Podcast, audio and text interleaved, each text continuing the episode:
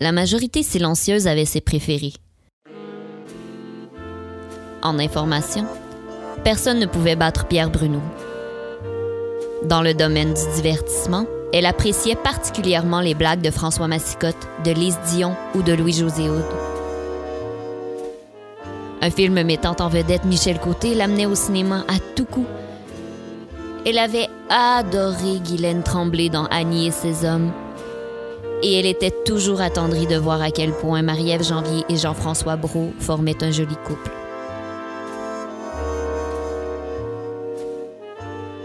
Mais son favori demeurait le gentil Joël Legendre. Toujours souriant, jamais mal poli, avec une voix d'ange, promoteur de saines habitudes de vie.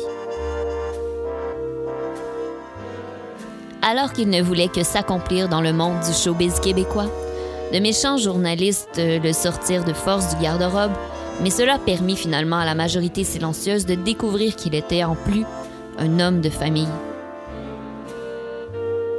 Cela rassurait la majorité silencieuse de savoir qu'un tel homme existait sur Terre.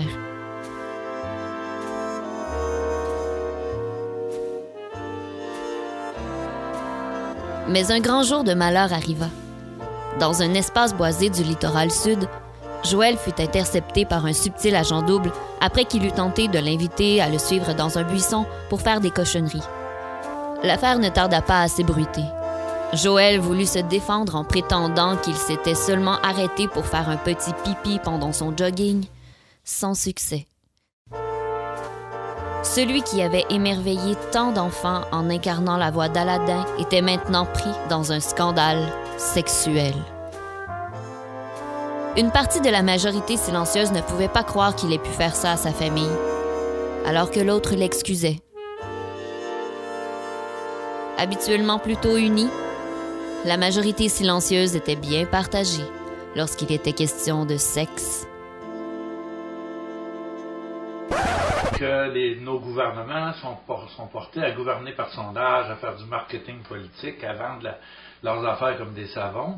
Euh, on- accuse aussi beaucoup actuellement les réseaux sociaux Me semble juste que ce qu'on devrait avoir en commun comme Québécois, c'est le gros bon sens. Moi, j'ai vu un méga broom party. C'était magnifique. C'était enfin la classe moyenne qui s'exprimait. Pas de pancarte syndicale, pas d'autobus organisé payé à même des contributions syndicales déductibles d'impôts. Bonjour tout le monde et bienvenue à cette émission de la majorité silencieuse du 23 novembre 2015. Bonjour tout le monde. Bonjour. Bonjour, Bonjour. Bonjour Marlène. Émilie. De quoi tu nous parles aujourd'hui? Aujourd'hui, on va vous parler sexualité, de documentaires, d'histoire du sexe et de prostituées. Oui. un, un excellent menu. Toi, Hamza, tu nous parles de quoi? Euh, moi, je fais un petit historique euh, de, des représentations euh, érotiques euh, dans l'histoire. Et puis, euh, voilà, quoi. Oh, et toi, Marc? Oh, moi, c'est léger, comme d'habitude. Je parle de transformation des, des peuples en race par le scientisme poussus. Donc, euh, comme vous avez pu le comprendre avec euh, l'intervention d'Oncle Marc, la majorité silencieuse s'exprime cette semaine sur la sexualité. Donc, euh, Le plaisir de la sexualité. bonjour Jean-Philippe. Bonjour Émilie. Est-ce que ça va bien? Ah oui, en fait, je me remets à peine euh, d'une vraie grosse grippe douloureuse qui m'a un peu empêché de me mettre en bouche euh, notre thème de la semaine, hein, cette chose sale et géniarde dont on se repaît quand il fait froid dehors et qu'il n'y a rien à la télé. Mais je me suis quand même immiscé un peu dans l'univers lubrique de la sexualité humaine, donc on en parlera un petit peu plus tard. Donc, euh, on aura euh, un excellent menu à vous proposer. Euh, mais en attendant, est-ce qu'il y a quelque chose qui a retenu votre attention cette semaine dans l'actualité? Marlène. À part les attentats, hmm, je vais passer la question. Ouais, hein, Ouais. bien, tout ton monde va Ouais, bien et tout. Tout le monde va bien. Fantastique. Tout le monde est safe. Tout le monde est C'est safe. Hamza? Euh, bah, en fait, moi, ce qui m'a marqué, c'est le, le combat des femmes indiennes pour le droit de faire pipi. Euh, parce que elles doivent utiliser des toilettes qui sont payantes alors que les hommes ont le droit d'utiliser des urinoirs. Et pour, euh, pour, pour écouter leurs revendications, il a fallu qu'elles menacent d'aller faire pipi en groupe devant le Parlement. Donc, euh, big up les femmes indiennes. Et oui, aussi- hey, ça n'a pas de sens, ces affaires-là. Le droit C'est quoi? Ah donc. ouais, the right to pee, man, the right to Ouais. pee. Les urinoirs pour hommes sont gratuits, puis pour les femmes, c'est payant. Ouais, parce que les femmes, elles peuvent pas avoir d'urinoir parce que voilà quoi, c'est mécaniquement. Mais Oh, euh, bon. et puis aussi, je tenais faire à faire un big up pour pour G.I. Jane qui a, qui a lancé son nouveau single disponible sur YouTube. Big up. D'accord, merci. Big up. Big up, oui. On est une émission presque bilingue.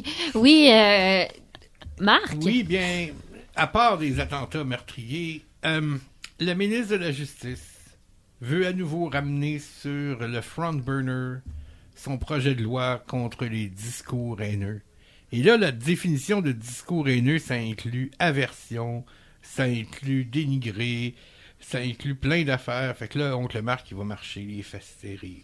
Oui, hein, parce que oncle Marc dénonce beaucoup et Oui.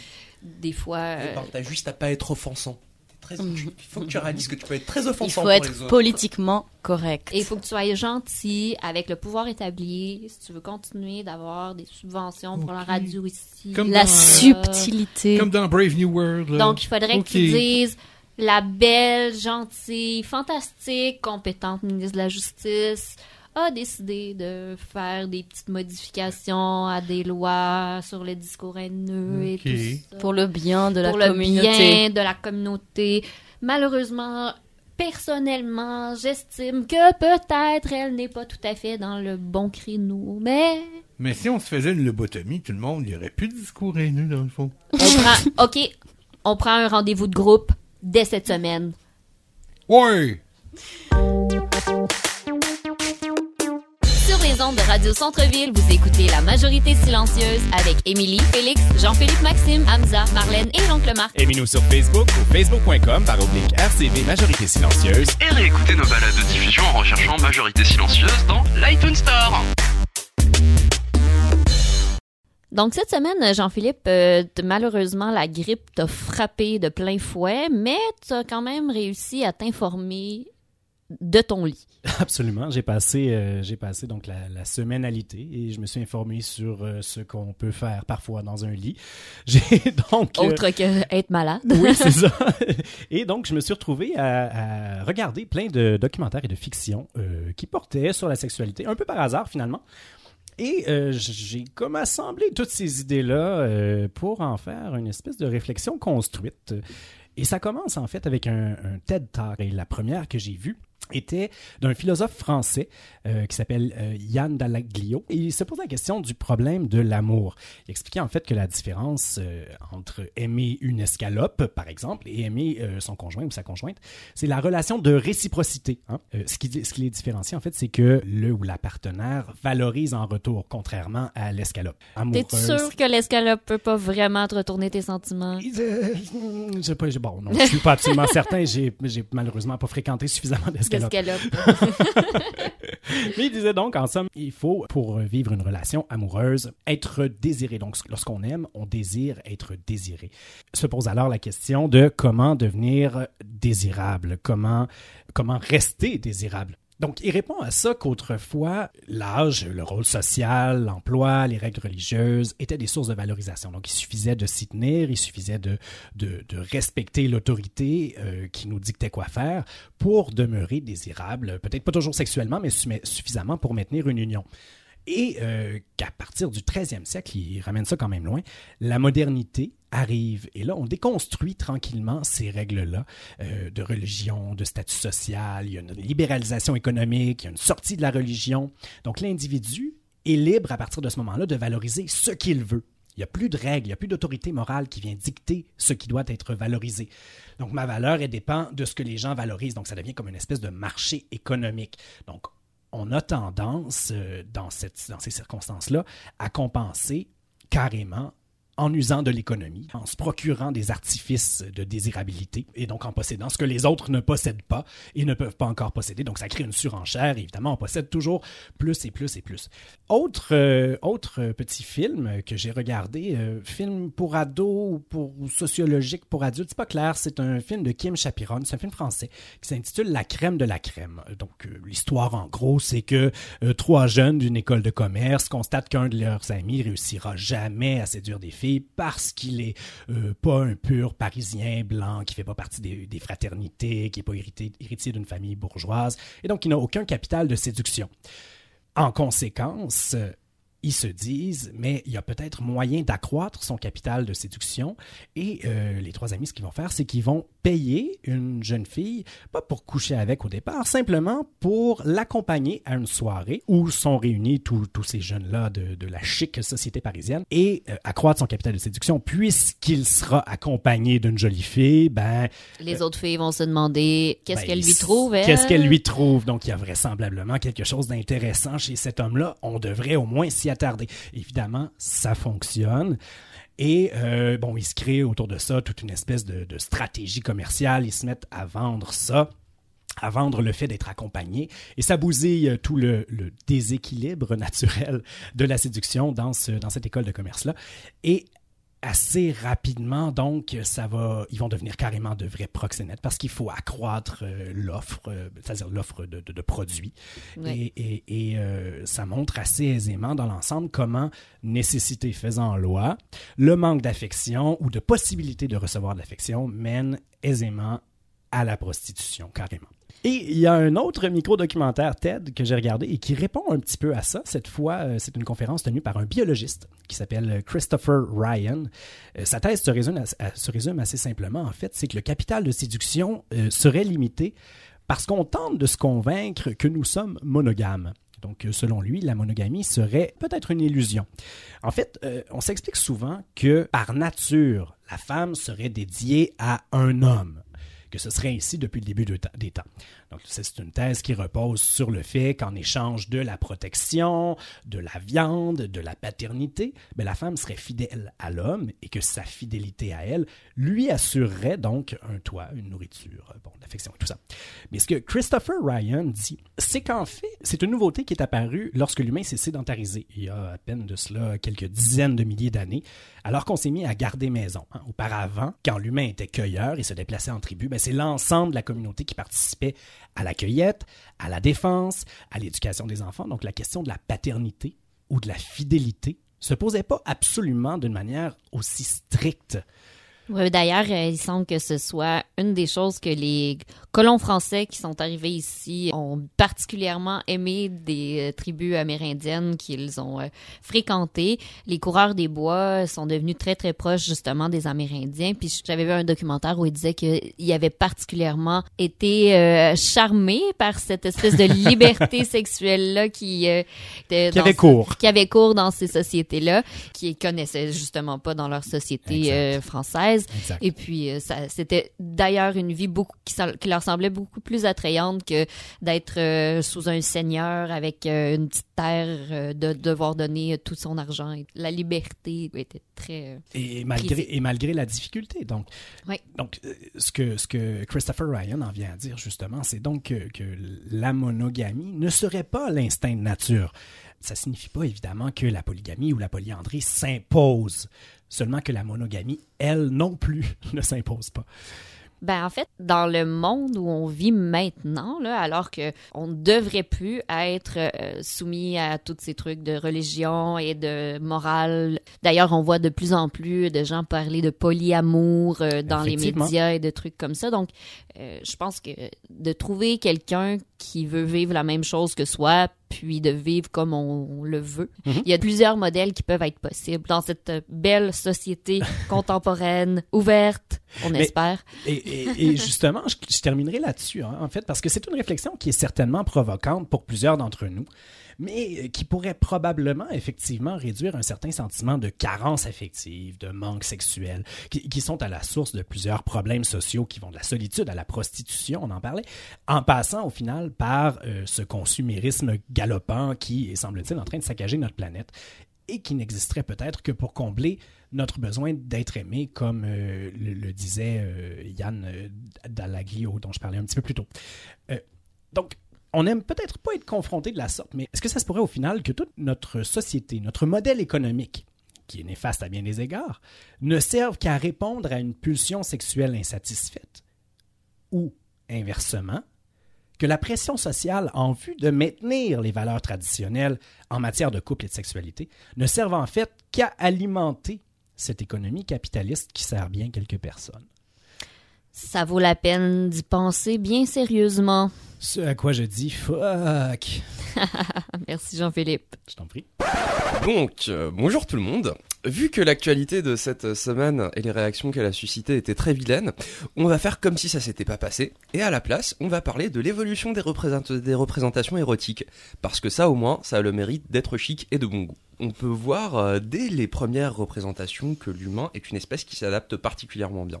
Euh, les Vénus paléolithiques, qui étaient caractérisées par euh, l'abondance de leur silhouette, ça faisait classe à l'époque parce que justement ça évoquait l'abondance et la fertilité. Euh, C'était un peu les Kim Kardashian de la préhistoire, si on veut. Euh, après, euh, il y a eu les Grecs, pour qui le sexe était aussi naturel que manger. D'ailleurs, les deux activités sont intimement reliées selon les dessins sur les poteries. Je crois honnêtement que c'était la représentation la plus saine du sexe. Bon, certes, il y avait une certaine obsession de la pédérasterie, mais le corps était célébré pour ce qu'il est, et il n'y avait pas de raison d'avoir honte. Même que ce qui était considéré tabou, il paraît que c'était peint sur les murs des toilettes pour amuser. Forcément, on peut pas s'amuser 5 minutes ou 500 ans, c'est selon, sans qu'il y ait quelqu'un qui vienne faire le party pooper. Donc, après l'avènement du christianisme, les représentations de nature coquine, ça devient mal. Et du coup, c'est relégué au bas-fond. Ça reste juste une théorie personnelle, mais je crois que si les gens avaient pas eu besoin d'aller se cacher pour se toucher, le bandage, ça existerait probablement pas. Assez ironiquement, c'est un truc inventé pour la Bible qui finit par causer un revival de la photo coquine. Après avoir réalisé que l'imprimerie ça pouvait aussi euh, susciter des émotions charnelles, les gars s'en sont donnés à cœur joie quoi. Pas idée à quel point. Bon, certes, c'était pas le niveau de distribution de Playboy encore, mais c'était déjà un début. Quelque part, on peut considérer que c'est le moment où, la- où le concept de pornographie naît. Euh, à partir de là, il se développe euh, avec la technologie. Donc, euh, la première photo d'un sein a dû être prise pas très longtemps après la première photo. Objectivement. Parce que l'humain, ça a un peu tendance à être un obsédé sexuel. Euh, L'évolution même de la pornographie mériterait sa propre chronique, mais en gros, on peut dire que ça allait en empirant. Au point qu'il y a une règle non, écrite d'internet qui dit que si ça existe, sa version porno existe. Ça serait que ça, ça irait. Mais en fait, la porno s'est pernicieusement intégrée à la culture de masse et a donné des aberrations sans nom, notamment en ce qui concerne les relations interpersonnelles des adolescents. En termes de représentation, il y a quand même euh, du nu dans la peinture et la littérature, et ça a même une, signification très importante en termes d'influence sur la culture contemporaine. Mais l'objectif de la manœuvre ici, c'était pas de faire un, un inventaire exhaustif de la photo de fesses, mais bien de voir son évolution. Donc, en gros, on passe de quelque chose de candide, innocent et relativement consensuel, à quelque chose qu'on traite avec dédain et qui, à force d'être relégué dans l'ombre, a muté pour devenir quelque chose qui fait franchement peur. Il apparaît donc que censurer pour la chasteté soit aussi efficace que bombarder pour la paix. Comme il disait Averroès. Toi, t'as vu mes infos. Ouais. Donc, euh, comme il disait Averroès, faites l'amour, ça peut pas faire de mal. Merci beaucoup, Hamza, pour cette, euh, ce survol historique fantastique. Non, et puis j'avais aussi euh, des mentions honorables quand même pour euh, parce que parce que tu vois à travers euh, c'était c'était assez occidental central mon truc. Donc euh, Fait que tu on va nous quand parler même un peu du Kama Sutra. Euh, bah non, même pas, parce que non, le Kama Sutra, c'était plus un manuel de sexologie, je considère, mais bon. Euh, je tenais à donner une mention honorable aux moches du Pérou, euh, qui sont un peuple antique, c'est les moches, ça s'écrit comme s'ils étaient pas beaux, mais ils sont super beaux en fait, Ah, genre ok. j'y étais vérifié, mais c'est ouais, c'est les moches du Pérou, euh, donc euh, qui représentaient des scènes sexuelles explicites dans leur poterie. Euh, leur but, c'était très différent des cultures antiques en fait, donc euh, les moches croyaient que le monde des morts était à l'opposé exact du monde de la vie en offrant des offrandes funéraires, ils réalisent des, euh, des navires montrant des actes sexuels comme la masturbation, la fellation et la sodomie. Des actes qui ne peuvent pas mener à la procréation, sauf s'il y a vraiment un gros problème. Donc euh, le- leur espoir étant que dans le monde des morts, ils prendraient la signification opposée de la fertilité. On Que du plaisir. Ouais, que- Exactement. Just fun, man. Ouais. Just fun.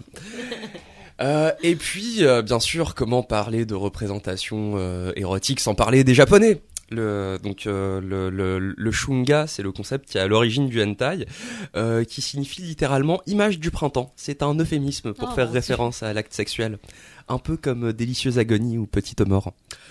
Euh, donc euh, les shunga trouvent leur origine en Chine, mais ça c'est chiant. En gros, juste ce qu'on a besoin de savoir, c'est qu'ils exagèrent les détails sexuels et que bah aujourd'hui ils continuent d'exagérer les détails sexuels parce que parce que ouais, juste aller regarder du hentai, ça va vous inspirer si vous arrivez pas à dormir un jour. Voilà. Ça soigne les insomnies. Merci beaucoup, Hamza.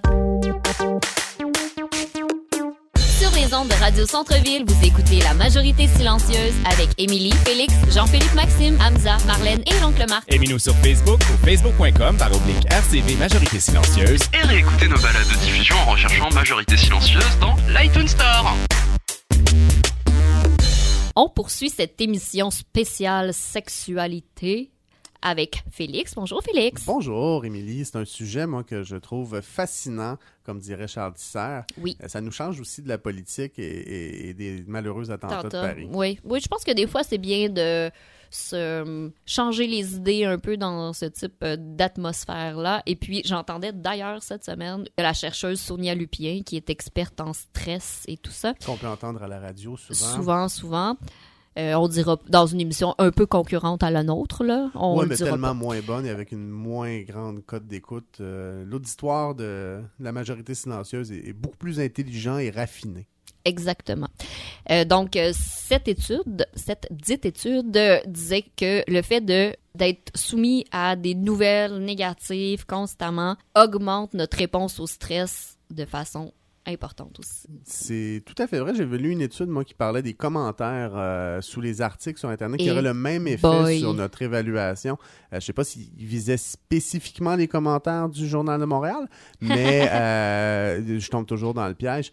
Mais pour se, se défaire de ce stress-là, quoi de mieux qu'un bon vibrateur, hein? Euh, Oui! Parce que le vibrateur qui, qui a été inventé, euh, j'ai fait des recherches hein, avant l'émission, c'est quelque chose que, que je fais des fois. Euh, et je m'excuse à mon employeur pour mon historique de recherche sur Google. Donc, le vibrateur qui a été inventé par le, le docteur Joseph Mortimer Granville au 19e siècle, Quand même, hein? c'était, d'ailleurs, faut, faut, faut que vous alliez voir, là, googlez pas vibrateur, mais googlez Joseph Mortimer Granville pour voir les, les premières images de cet appareil. Euh, c'est pas, ben, ça se range pas super bien dans un tiroir, puis je sais pas si ça se plie aisément pour euh, se ranger sous le lit non plus, mais c'était médical, hein, c'était pour guérir l'hystérie. Oui, cette fameuse maladie. Oui, cette maladie qui s'appelle aussi euh, être une femme. Euh, donc, c'est c'est- c'est- c'est une maladie au 19e siècle, ça, euh, même qu'on qu'on a défini mieux maintenant par anxiété généralisée ou euh, par euh, crise de panique ou par... euh, Et puis, on s'est même rendu compte que les gars pouvaient aussi être hystériques, entre Tout à fait. guillemets. Euh, sauf que nous, ben, euh, le vibrateur du docteur Granville n'aurait pas vraiment fonctionné parce que c'était très spécifique. hein. Et ça prenait une assistante, un médecin. euh, C'était fait dans des, Ça des devait être conditions pas, le fun. pas nécessairement optimales, mais c'est quelque chose qui est vieux comme le monde. hein. Les orgasmes sont bons pour la santé. Avoir un orgasme, ça ferme, ça, ça met le- le- le- l'amygdale, qui est la section du cerveau qui gère l'anxiété, euh, ça la met à off complètement. Donc, pour un court instant, il n'y en a aucune anxiété et ça permet de peser sur le petit piton reset de, de- du hamster qui roule dans nos têtes et on part, on est en paix. Euh, Donc, le docteur Granville avait eu une excellente idée, même si euh, vous, verrez avec les photos, là, ça, ça, ça donne pas vraiment le goût. Souvent, les, les équipements de l'époque étaient un- presque un peu épeurants. On peut faire que- presque des films d'horreur avec, euh, avec Oui. ce genre de gadget-là. Parlant de films bizarres, euh, il y a Pornhub, le, le fameux site. euh, bon, je vais pas faire de pub là, pour Pornhub, là, mais ça fait deux fois que je le dis quand même. Ouais. Ils ont lancé, et là, ça va être la troisième fois que je le dis, le Pornhub Space Program. Euh, qui est un, programme de sexploration. Donc, c'est sur Indiegogo, vous pouvez euh, financer la chose. C'est un programme. euh, Pornhub veut mêler si- l'amour de la science et, et du sexe. Donc, ils veulent envoyer deux acteurs porno et une équipe dans l'espace pour voir comment est-ce qu'on fait des films de cul euh, En apesanteur. en apesanteur. Mais pas juste en apesanteur, parce qu'en apesanteur, ça serait trop facile. Il faudrait juste faire un effet de, de sortir de, de la stratosphère et de re-rentrer Ouais. ou d'aller en très haute altitude et de descendre à grande vitesse. Mais euh, je sais pas trop comment on filme ça parce que tu as 15 secondes d'apesanteur. Ça serait insuffisant. Eux, ils veulent vraiment faire ça dans l'espace. Donc, ils, ils essaient de, de lever des fonds. Donc, ils essaient de lever 3 400 000 dollars pour réaliser ce film-là. Moi, c'est vraiment le genre de truc qui me plaît. J'adore ça comme concept. c'est- C'est une, une c'est une idée originale. Oui. Euh, c'est, c'est... Bon, je, je suis pas un grand fan de porn euh, pour tout ce que ça représente, même s'il y aurait moyen, j'imagine, d'en faire de la respectueuse euh, des diversités sexuelles et de... de Peut-être de que l'espace va amener une nouvelle ère de, de, Ben, de- de pornographie. mais quand oui, même. c'est ça. Parce que, tu sais, c'est sûr qu'avec un saut, peut-être que. En tout cas, mais. Mais c'est- c'est c'est des actrices Eva Lovia et l'acteur Johnny Sins. Euh, je dis ça comme si c'était des grandes vedettes que je connaissais, mais c'est.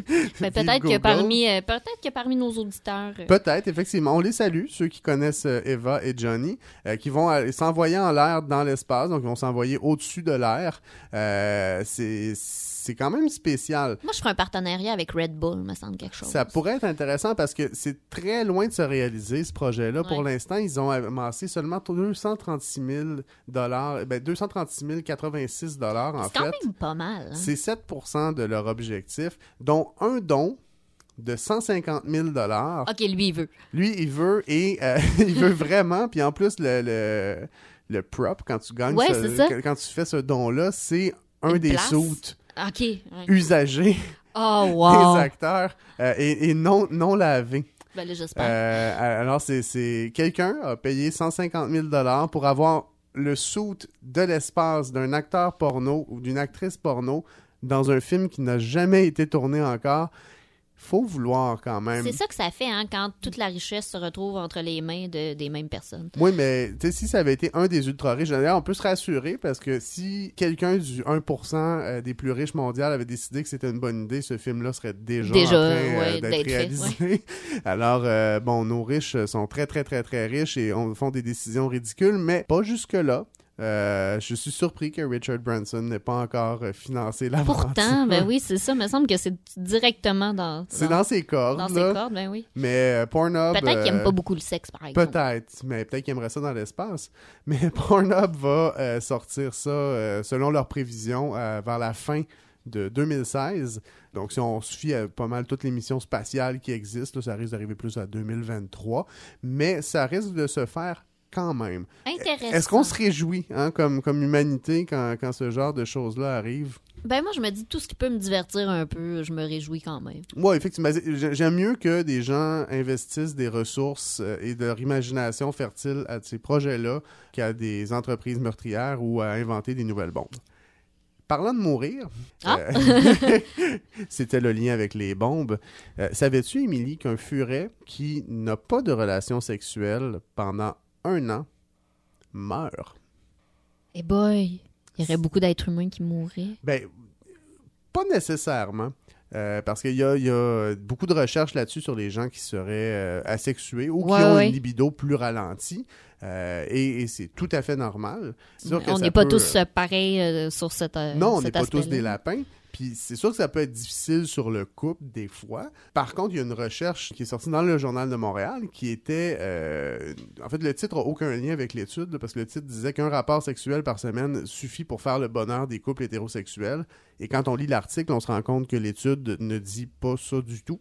En fait, il n'y a aucune corrélation, mais ce ne serait pas une première. Ça serait pas là. la première fois qu'un titre dirait la- le contraire de ce qu'il y a dans l'article. Non, effectivement. Mais en fait, ce qu'ils disent, c'est que les, les couples heureux, euh, ils ont fait un- une étude sur 30 000 couples américains et ils se sont rendus compte qu'il y a des couples qui avaient des relations sexuelles une fois par semaine, puis ça a donné qu'ils étaient heureux. Est-ce que être heureux pousse à avoir plus de relations à- sexuelles ou est-ce que la relation sexuelle euh, vient euh, affecter le bonheur? Moi, je pense qu'en fait, euh, il y a, je vois, dans toute ma scientifique. Oui, oui, oui, dans, dans l'étude que tu viens de dans, ma dans mon étude, justement, chacun, on a une énergie sexuelle euh, différente.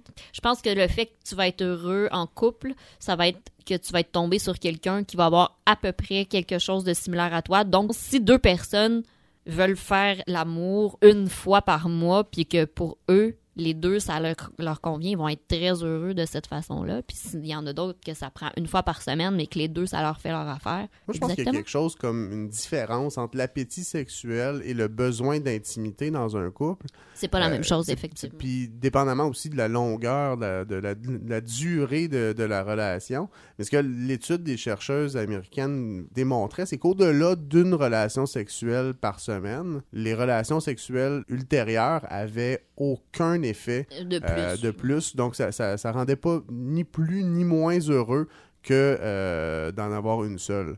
Donc, il y a un degré euh, sain de recherche d'intimité, puis je pense que ça appartient à, à chaque couple de déterminer ça. Exactement. Là, j'ai des petites éphémérides là, dans ma Ah, recherche. wow. Demande-moi pas les mots-clés pour arriver sur cette information, mais euh, les ours pratiquent euh, le sexe oral.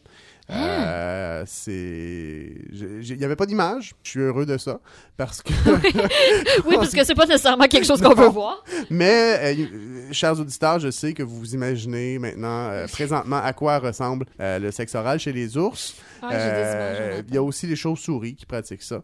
Et plusieurs autres. euh, J'ai vraiment de la misère à m'imaginer une chauve-souris. Ben, les chauves-souris sont à l'envers, donc je sais pas. euh, mettons qu'il y en a une qui, qui se perd en, en allant se poser. euh, En 69. Un je sais pas 69. euh, ils doivent être bien, puis avec des petits cris qu'on n'entend pas, donc c'est discret. C'est fou, hein? Mais c'est aussi fou que dans l'espèce humaine, chaque mâle a suffisamment de spermatozoïdes pour engrosser l'entièreté des femmes fertiles sur la planète Terre. Et wow. Donc, si jamais il venait à y avoir une catastrophe et que tous les mâles sauf un meurent, ben, il y aurait possibilité de euh, continuer la survie de l'espèce à- après. euh, Ben, ça dépend parce que là, Gaétan Barrette a annulé les, les- les traitements de fertilité. Donc, euh, si ce mâle-là avait le malheur d'être moins fertile. Ouais, parce qu'il y a beaucoup ça va coûter d'infertilité, cher. hein. Mais euh, même si la fertilité baisse, il y a des, des prouesses du, du corps humain Ah qui, oui. elles, ne baissent pas. Et ça, ça me ramène à mon secondaire quand je lisais le livre Pet Cemetery de Stephen King. Il y a une scène dans ce livre-là, une scène de masturbation dans une baignoire. Et euh, le personnage principal, qui est le père de famille, je m'en rappelle plus trop trop, là, je sais qu'il y a du monde qui reviennent, puis il y a des zombies là-dedans, mais le père de famille euh, éjacule et ça sort tellement fort qu'il en décroche un cadre qui était sur le mur. Puis là, dans mon esprit de jeune du secondaire, je me disais, ben, voyons donc, Stephen King, qu'est-ce que tu dis là? J'avais pas Google dans ce temps-là.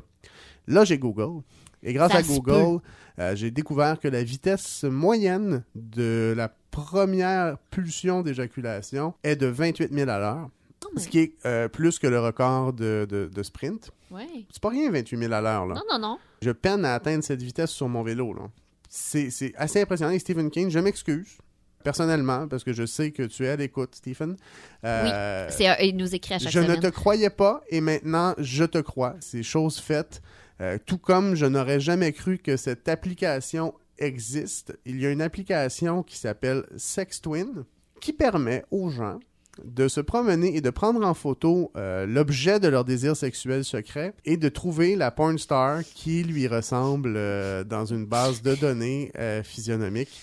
On n'arrête pas le progrès. Non, hein. C'est un peu le freak. Je ne conseille à personne d'utiliser cette application-là parce que quand on a un fantasme secret ou un béguin secret pour quelqu'un On et qu'on de essaie de s'en débarrasser, là, entretenir ce fantasme-là en trouvant une porn star qui ressemble à la personne, peut-être pas le meilleur moyen au monde. Mais je ne suis pas psychologue. Non. Mais ça donne une impression que ça peut devenir peut-être malsain un peu. Des risques de dérive, je crois qu'il y en a un Oui. petit peu. Oui. Mais c'est le progrès. euh, on n'est pas censé arrêter ça. Puis la majorité silencieuse, nous, on aime ça, le progrès et les gadgets. Mais ce Oui. gadget-là, je pense que je vais le laisser de côté euh, au profit euh, l'excellent vibrateur du docteur. Oui. Donc ça, ça va être beaucoup plus efficace. Un peu moins discret, mais au moins, c'est clair à quoi ça sert. Ben, merci beaucoup, Félix. Ça fait plaisir. C'était tellement plaisant de faire cette recherche-là. J'espérais qu'un collègue ne vienne pas par-dessus mon épaule pendant que je cherchais dans Google. T'aurais pu expliquer. Voyons, c'est parce que je fais une pas ce que émission tu de je fais une émission de radio. Bon alors pour continuer la question de l'exploration sexuelle, je vous propose d'aller euh, d'aller regarder les émissions Infrarouge. Donc, c'est une émission française présentée sur France 2. Elle présente des reportages centrés sur le thème de la sexualité. Donc là, en l'occurrence, c'est les travailleuses du sexe. Donc, un reportage sur la prostitution qui permet de voir les perspectives des travailleuses du sexe sur l'aspect législatif de leur profession ainsi que leurs conditions. Le documentaire aborde l'image et la perception de la prostitution. Donc, les travailleuses soutiennent aimer aimer leur métier. Elles le revendiquent et soutiennent qu'il est indispensable à la société. Elles veulent donc une reconnaissance gouvernementale et euh, on voit aussi que l'avis des, des personnes handicapées qui expliquent qu'ils ont vraiment besoin de ces services, que c'est essentiel pour eux et donc d'être pénalisés avec ce genre de législation. Ça Je pense que j'ai ça- je pense j'ai vu quoi. ce- Ouais, il est super intéressant. ce documentaire-là. Puis moi, cet aspect-là, justement, parce que moi, la prostitution, justement, c'est un des sujets que sur lequel j'ai beaucoup de difficultés à me faire un avis. euh, Parce qu'il y a comme le bien de la prostitution, le mauvais de la prostitution, et qu'on n'arrive pas à voir si les femmes sont exploitées ou si elles le font d'elles-mêmes. Et là, elle explique Exactement. surtout que c'est surtout hypocrite, tu vois, dans la société parce qu'on en a Ouais. besoin, puis que tout le monde le fait, puis que de toute façon, elles sont reconnues en tant que travailleurs autonomes, mais sous le nom d'un autre métier, donc c'est considéré qu'elles le font. Ouais. Il y en a qui sont à l'aise avec ça, elles aiment ça, elles se sentent même. euh, Ben, c'est ça, c'est que moi, je, je me dis, tu sais, ce qui serait l'idéal, mettons, pour la société, ça serait que celles qui veulent le faire. parce Que ce soit contrôlé, Que ce soit ouais. contrôlé, puis qu'on fasse en sorte aussi que les gens se retrouvent pas là-dedans contre leur gré, par, ah, tu sais, issus d'un d'un parcours de vie vraiment difficile et tout ça, puis que ça soit. que ça les amène là. Il y a, il y a les deux. Oui, puis il y en a qui Euh, aiment. Là, c'est parce qu'elle, là, en l'occurrence, dans le reportage, elle a le rôle principal, puis elle explique vraiment qu'elle aime ça, puis que c'est son métier, puis qu'elle. Que voilà, elle le pratique depuis des années, mais ce qu'elle trouve dommage, c'est qu'elle soit pas protégée par ça, qu'elle aura pas le droit à une retraite, et puis tous ces trucs-là, comme un métier qu'elle a pratiqué toute sa vie. Par contre, elle dénonce aussi les abus qu'on peut avoir de l'autre côté, mais que là, elle considère pas que ce soit son métier. Elle considère que c'est un autre abus, comme pour y avoir l'abus des drogues, tu vois. C'est Ben, comme de légaliser la, de drogue. traite de personnes. Ouais. Ça devient de la traite de personnes plus qu'un travailleur autonome qui décide de, de faire sa job. Mais justement, je trouvais que l'aspect des personnes handicapées euh, Ben oui, parce est que c'est des super personnes intéressant. qui en ont besoin, et finalement, tu es obligé de le légaliser pour que ça.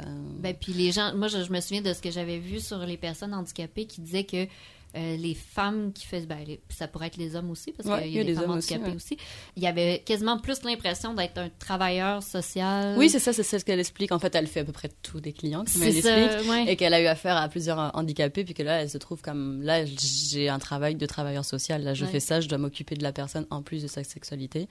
Mais du coup, les- le- très valorisant. Et voilà, voilà, et euh, euh, qu'elle qu'elle aimait ça, mais que d'ailleurs l'h- l'handicapé qui témoigne dans le dans le reportage, si tu veux, il explique que lui, euh, du coup, il se retrouve avec la loi qui est passée en France. euh, il explique que lui, il se trouve comme un client pénalisé, qu'il peut plus, euh, tu vois, donc il se dit que c'est un besoin essentiel à ma vie, quoi. Donc elle sont obligée d'être reconnue, tu vois, c'est Ouais. c'est juste ça là, qui, est, qui est intéressant. Tu peux pas ne pas obliger quelque chose, tu vois, et en même temps le Ouais. je sais pas comment expliquer là, mais tu autorises quelque chose, mais tu es obligé de le laisser euh, De, de laisser cacher pour caché, aller le voilà. chercher euh, et Mm, tout mm, ça. mm. ouais. Voilà, c'était plus dans, le, dans cet aspect-là. Donc, vous avez d'autres documentaires aussi, là? Il y a À quoi rêvent les jeunes filles?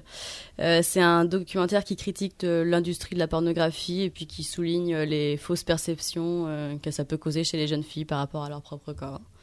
Euh, vous avez un autre, un autre reportage aussi, donc c'est Homo ou hétéro, est-ce un choix? Donc c'est un documentaire audacieux sur les origines de l'orientation sexuelle chez l'homme, donc à savoir Oh. biologique, génétique ou culturelle. Donc c'est le réalisateur Thierry Bérode et euh, il explique que pour lui, euh, ce n'est pas un choix. Bon, en tout cas, c'est à découvrir dans le documentaire. Euh, on voulait aussi vous parler de, plusieurs films, donc L'Empire des Sens de Oshima, sorti en 1976. Donc c'est un classique du cinéma érotique qui reprend donc le, un scénario assez commun, en l'occurrence celle du maître et de la domestique. donc il se démarque toutefois par son caractère clairement pornographique, qui peut être vu comme un questionnement sur les limites de l'érotisme et de la relation entre raison et passion. Et puis c'est peut-être bon d'aller voir euh, un truc euh, érotique des années 70. euh, Non, et l'autre truc qui est super bien avec l'Empire des d'essence, en fait, c'est que euh, c'est c'est un très bon, c'est un très bon précurseur euh, dans le sens où euh, Oui, ça fait, fait un peu de provocation à l'époque. Ouais, non, non, mais en fait, je voulais dire euh, dans le sens où euh, t'as une date, vous regardez, euh, vous regardez, euh, vous regardez l'Empire d'essence, elle s'en va en courant, tu sais que voilà, quoi, t'as pas perdu grand chose. Alors. Oh. Merci euh, Hamza pour euh, Ouais, bon, partager tes d'accord, trucs de dating. bon. Vous avez aussi Short Bus, donc un film américain sorti en 2006. En Luc, c'est un film qui cherche à démystifier le sexe en montrant des scènes très très osées. euh, donc à l'époque, donc à, à voir. On cherche une, il y a l'histoire d'une fille qui n'arrive pas à avoir l'orgasme jusqu'à la fin du film. Euh, Elle recherche toutes les méthodes euh, possibles et inimaginables. C'est comme un film de détective. Ouais, c'est ça, apprendre la recherche de soi. et plus récemment, un film de 2014, If You Love Me. Donc, c'est des histoires croisées sur des fantasmes. Donc, euh, par exemple, vous avez comme un, un homme qui débute une, euh, une liaison secrète avec sa propre femme sans que celle-ci soit au courant. Enfin, tout un petit tas d'histoires Oh, comme ça. C'est plutôt de la comédie. cute. Oh oui, c'est cute. Il y en a des moins cute. Mais je vous laisse, je vous laisse les découvrir. voilà. Bon, ben merci beaucoup, Ben, Marlène. de Euh, C'est un bel éventail de suggestions, justement, euh, à la fois informatives et euh, divertissantes. Et divertissante. Fantastique. Ben, merci beaucoup. Bonne journée.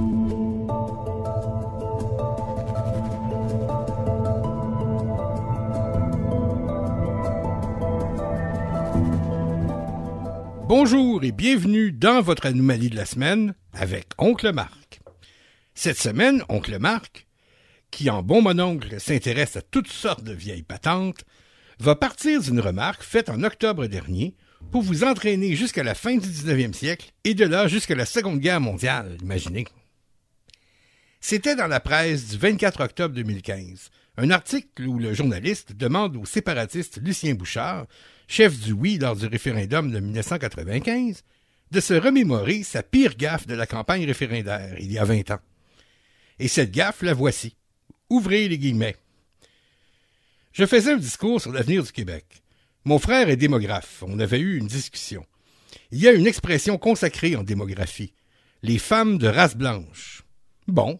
Alors je commence et je dis qu'on ne fait pas assez d'enfants, qu'au Québec on a les femmes de race blanche qui font le moins d'enfants. Ouf! Sur le coup, je ne m'en suis pas rendu compte. Mais après, un conseiller me dit Monsieur Bouchard, ce n'est pas votre meilleur. Allez dire aux femmes de faire plus d'enfants et parler de race blanche. Fin de la citation. Si oncle Marc s'est attaché à cette gaffe vieille de 20 ans, c'est que ses antennes sont toutes dehors depuis un bon moment grâce à plusieurs organismes qui luttent contre le racisme, notamment notre Commission des droits de la personne. Il existe d'innombrables mentions de ce signal d'alarme terrifiant. En voici un seul exemple, puisé dans un document de la Commission en mai 2012. Ouvrez les guillemets. Très prochainement, nous dresserons un état de la situation un an après le dépôt de notre rapport, qui a suscité beaucoup d'attentes, tant chez les groupes racisés que chez les organismes de défense des droits au Québec. Le signal d'alarme qui fait sortir toutes les antennes d'Oncle Marc, c'est bien sûr l'affirmation selon laquelle des groupes, au Québec, seraient racisés. Les groupes racisés, les communautés racisées, c'est une expression courante, banale même, dans le vocabulaire de nombreux militants qui se veulent antiracistes. Une expression qui donne pour accompli, comme évidente, la plus navrante erreur, le plus désarmant des désastres humains. Un désastre qui commence à se produire dans la seconde moitié du XIXe siècle et qui va connaître son immonde aboutissement avec le nazisme et la Shoah. Parmi tous les historiens et penseurs spécialisés dans l'histoire du nazisme, je fais exprès de prendre les deux plus incompatibles.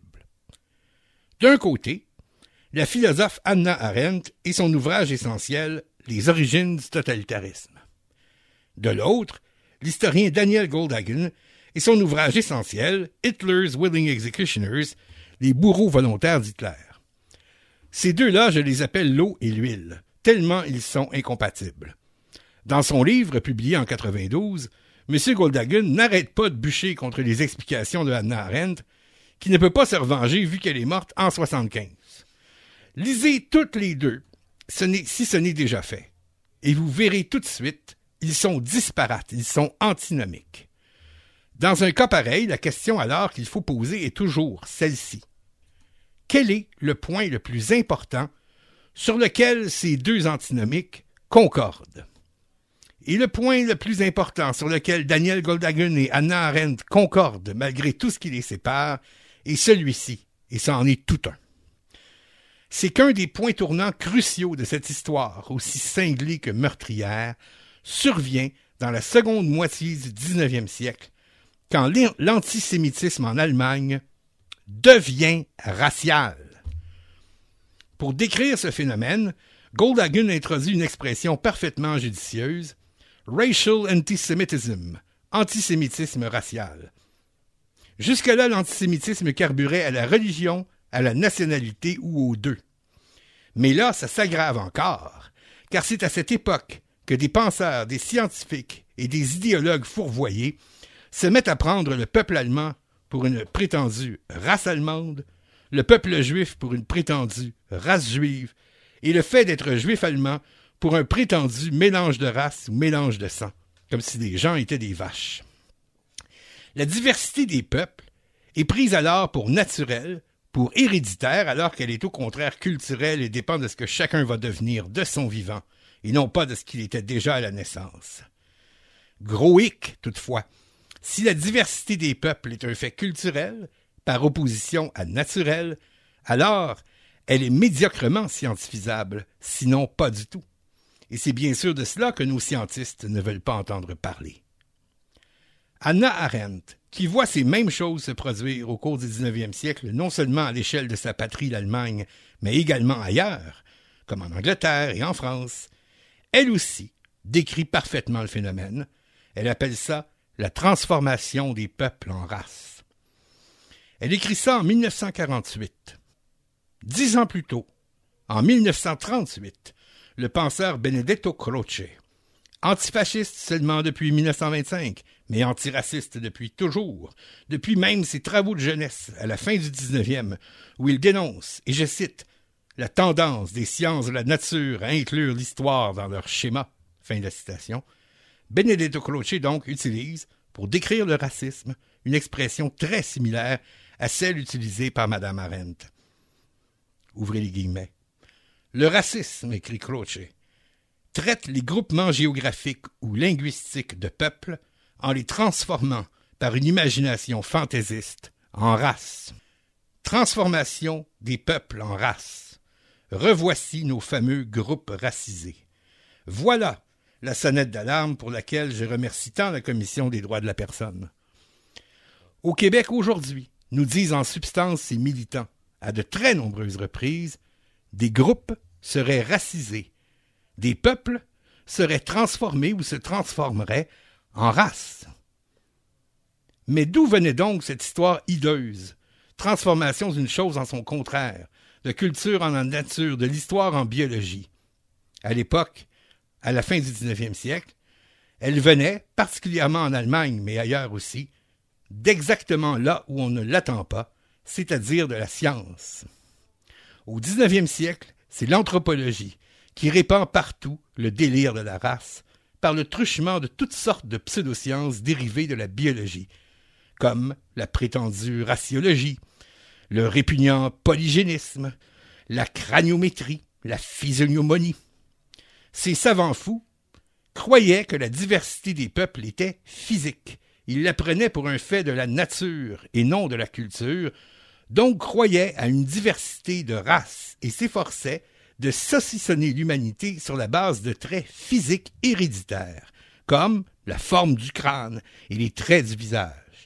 Alors qu'on peut avoir n'importe quelle face et être juif, n'importe quelle face et être canadien-français, n'importe quelle face et être congolais. Et voici l'extrait particulièrement éloquent d'un simple résumé de lecture, consacré à l'ouvrage de Céline Trautmann-Waller, Quand Berlin pensait les peuples. Je cite. Elle esquisse un tableau de la conjonction ayant permis l'émergence des sciences de la culture. Des sciences de la culture à la fin du XIXe siècle. L'expansion coloniale d'une part et l'inscription de la science allemande dans le paysage urbain d'autre part. La psychologie d'alors permet d'étendre les méthodes des sciences exactes aux sciences humaines et d'introduire dans ce domaine une quantification et une biologisation des peuples biologisation des peuples, transformation des peuples en races, groupes racisés. Bon, ça, d'accord, mais c'était pour le 19e siècle. Et aujourd'hui, d'où la transformation des peuples en races pourrait-elle bien venir? C'est sûr qu'il y a plusieurs sources, mais en voici une, involontairement identifiée tantôt par Lucien Bouchard. Je vous le récite. Ouvrez les guillemets. Mon frère est démographe. On avait eu une discussion. Il y a une expression consacrée en démographie. Les femmes de race blanche. Fin de la citation. La démographie, hein? Ah ben, ah ben, ah ben. La démographie est une expression consacrée. hmm? Ah ben, ah ben, ah ben. Science signifie classification. Et en cherchant un critère de classification fixe pour la diversité humaine, qui, elle, n'est pas fixe du tout, car elle est historique et culturelle, c'est-à-dire fluctuante et transitive, parce qu'en perpétuelle transformation, et qu'elle tient du devenir de chacun au cours de sa vie à lui ou à elle, la science, ou plutôt ce qui se prend pour une science, retombe fatalement dans l'ornière de la race dès qu'elle cherche à classer scientifiquement la diversité humaine. Elle retombe dans cette transposition à la diversité spécifique du genre humain d'un concept emprunté à la zoologie. Et c'est pas pour rien que les anthropologues et ethnologues du 19e siècle furent les organisateurs, vers 1870, des immondes, des délirants zoos humains. Et c'est pourquoi Oncle Marc termine la présentation de son anomalie de la semaine par deux citations cruciales dont dépend l'humanité même de l'homme. Benedetto Croce ouvrit les guillemets. La division en races de l'humanité, sitôt qu'elle cesse d'être une simple classification et devient une réalité, est une cause de trouble pour cette humanité, et si elle en avait le pouvoir, elle la détruirait en raison de la scission inguérissable qu'elle produit entre les peuples, qu'elle rend étrangers les uns aux autres. Fin de la citation. Anna Arendt, ouvrez les guillemets. Peu importe ce que des scientifiques chevronnés peuvent avancer. La race est, politiquement parlant, non pas le début de l'humanité, mais sa fin, non pas l'origine des peuples, mais leur déchéance, non pas la naissance naturelle de l'homme, mais sa mort contre nature. Fin de la citation. Et voilà, vous avez le bonjour d'oncle Marc.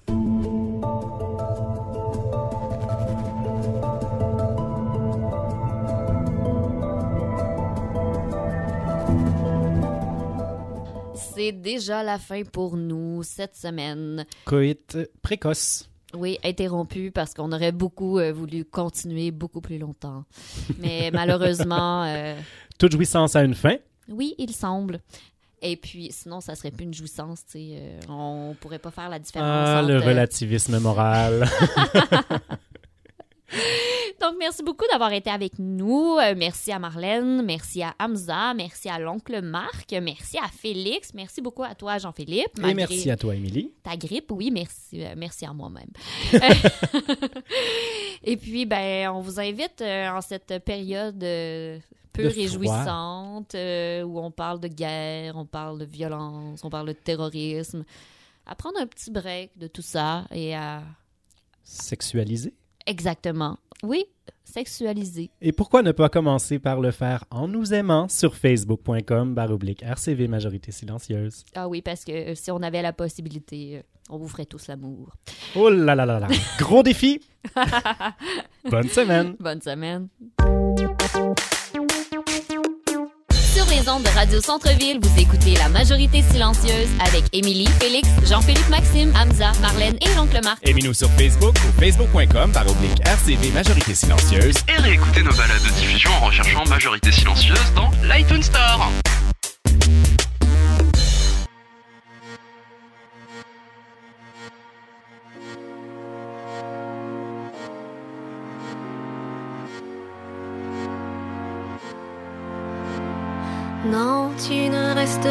Pas, pour la nuit ni pour la vie.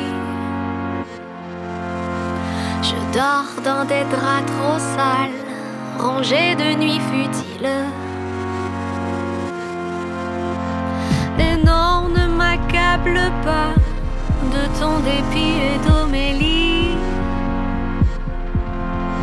Je danse dans mes draps trop sales, corsage à ma poitrine surlacée pour conserver mon rang de fille.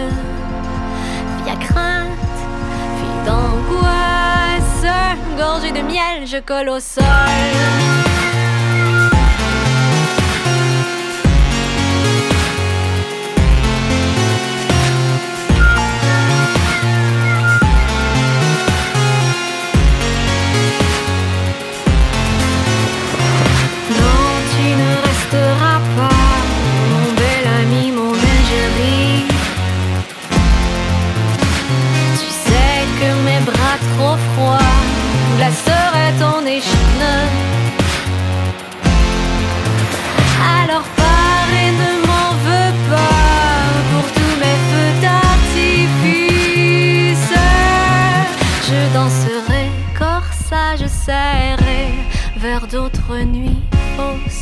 D'autres nuits fauves.